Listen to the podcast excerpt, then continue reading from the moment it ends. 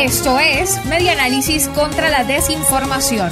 Compartimos noticias verdaderas y desmentimos las falsas.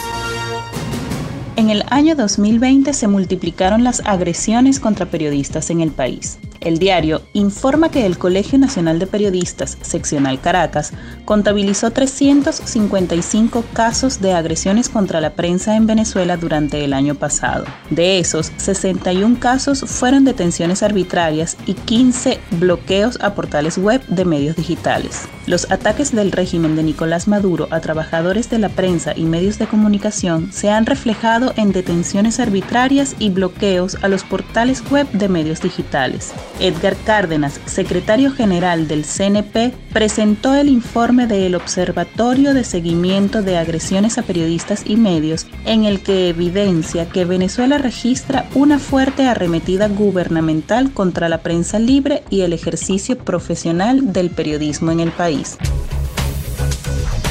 Esto fue Media Análisis contra la Desinformación. Síguenos en nuestras redes sociales, en Twitter e Instagram en arroba medianálisis y nuestra página web medianálisis.org.